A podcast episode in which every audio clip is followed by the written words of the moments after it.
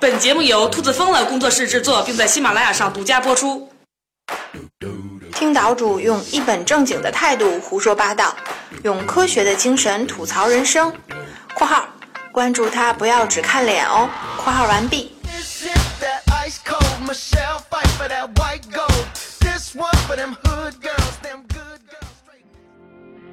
大家好，欢迎回到风言风语。前面呢，我们聊了量子物理学的发展史，这些呢，在科学史上啊都是非常大的事件。而今天呢，我们要开启一个新的系列专题。这个主题呢，离我们在物理距离上啊，其实要比外太空近很多，并且呢，离了它呀，甚至在地球上呢，都不会出现生命。说到这儿呢，你肯定已经猜到了，没错，那就是水。好，那我们就正式开启《海底总动员》系列。说到水呢，那真是太重要。我们人体内呢，有百分之六十五左右都是水。水它没有形状，没有味道，而且呢，特性啊很古怪。举一个最简单的例子，大家一般都知道热胀冷缩，大多数的液体，包括固体，在遇冷时呢，体积会收缩百分之十左右。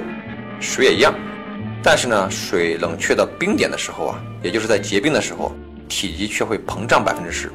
这是一件非常不可思议的事儿，也是一件天大的好事儿。这算什么好事儿啊？水在结冰之后呢，体积会变大，密度会变小，所以呢才会浮在水面上。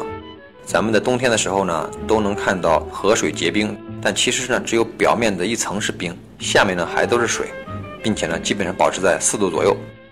这就有一个非常重要的好处啊，就是可以保证啊冰面之下的那些水的热量，首先呢不被散发出去。而且呢，里边的生物可以继续存活。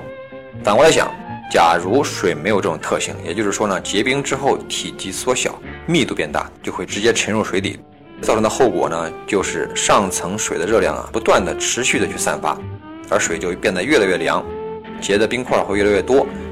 甭说是河了，就连大海里边的最后一滴水都会变成冰，而且呢，在很长时间内啊，都会保持那样的状态，那也就不可能孕育出生命了。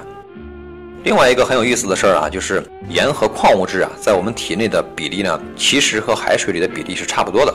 也就是说啊，我们出的汗是海水，流的眼泪也是海水，但是呢，我们却偏偏不能直接喝海水，这个啊，绝对是一个天大的遗憾。要不然啊，我们早就征服海洋了。在地球上呢，有大约十三亿立方公里的水，既不会增加呢，也不会减少。你现在喝的水呢，从地球形成那天起啊，就已经存在了。这些水百分之九十七都在海里边，单单一个太平洋的面积呢，就比咱们所有的大陆加起来还要大。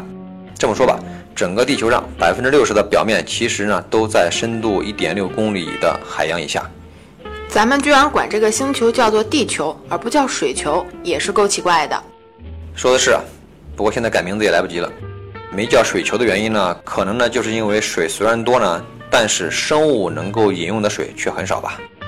因为地球上只有百分之三的水是淡水，并且呢，主要是以冰原呐、冰川的形式存在，而河里边呢、湖里边呢，包括水库里边的淡水资源呢，其实只占到了百分之零点零三六，而天上那些云团呐、水蒸气啊，非常非常少。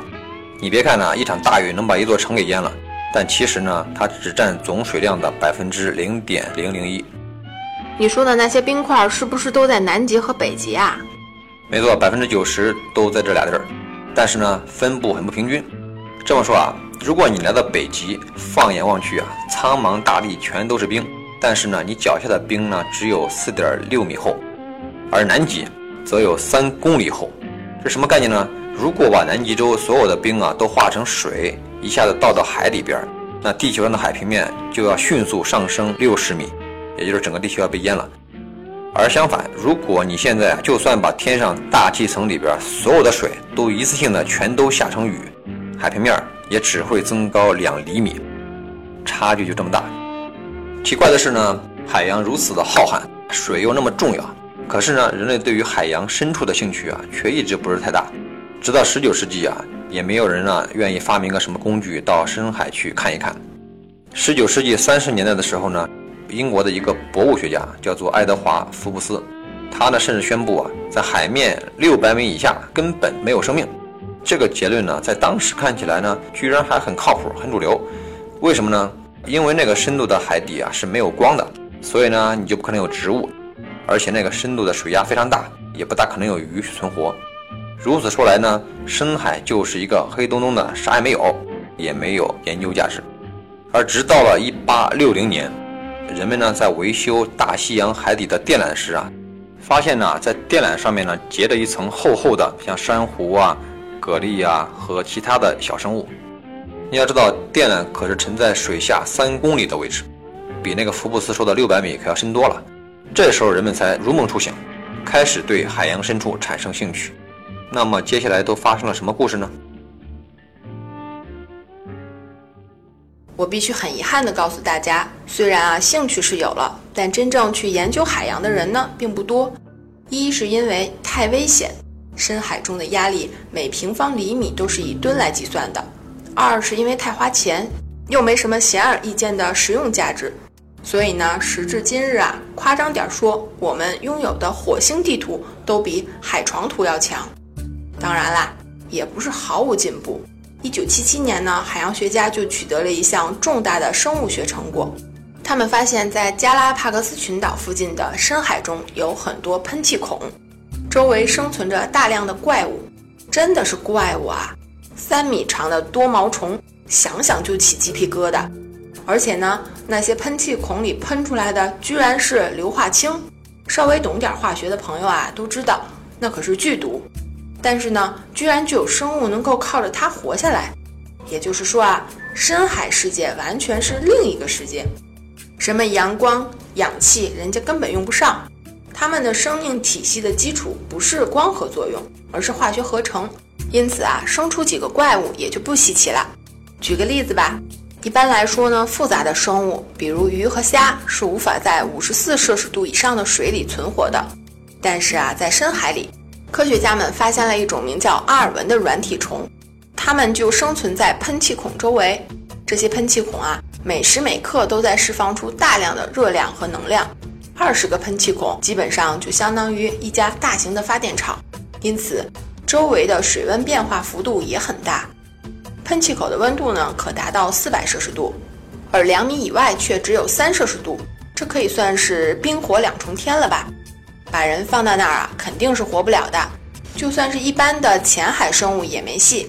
但是呢，阿尔文虫活得就挺自在，它头部的水温可以比尾部的水温高出七十八摄氏度，头发烫，脚冰凉，一点问题都没有。这一下就又刷新了。人们对生命需求的认知。除此之外，这个发现呢，还意外的解决了另外一个难题，那就是海水为什么不是越来越咸？我来解释一下啊，因为从很久很久很久很久以前开始呢，河流呢就会不断的把矿物质啊从陆地带到大海里边去，而这些矿物质呢与海水里边的离子相结合，就形成了盐。大海里有多少盐呢？据说啊，能够把每一寸的陆地都埋到一百五十米的深处。那么问题就来了，每天都有好几百万加仑的淡水从海洋里面蒸发，而盐分呢全部留下。那按照逻辑来说呢，海水就应该是越来越咸的。可为什么海水的盐度却是相对保持稳定呢？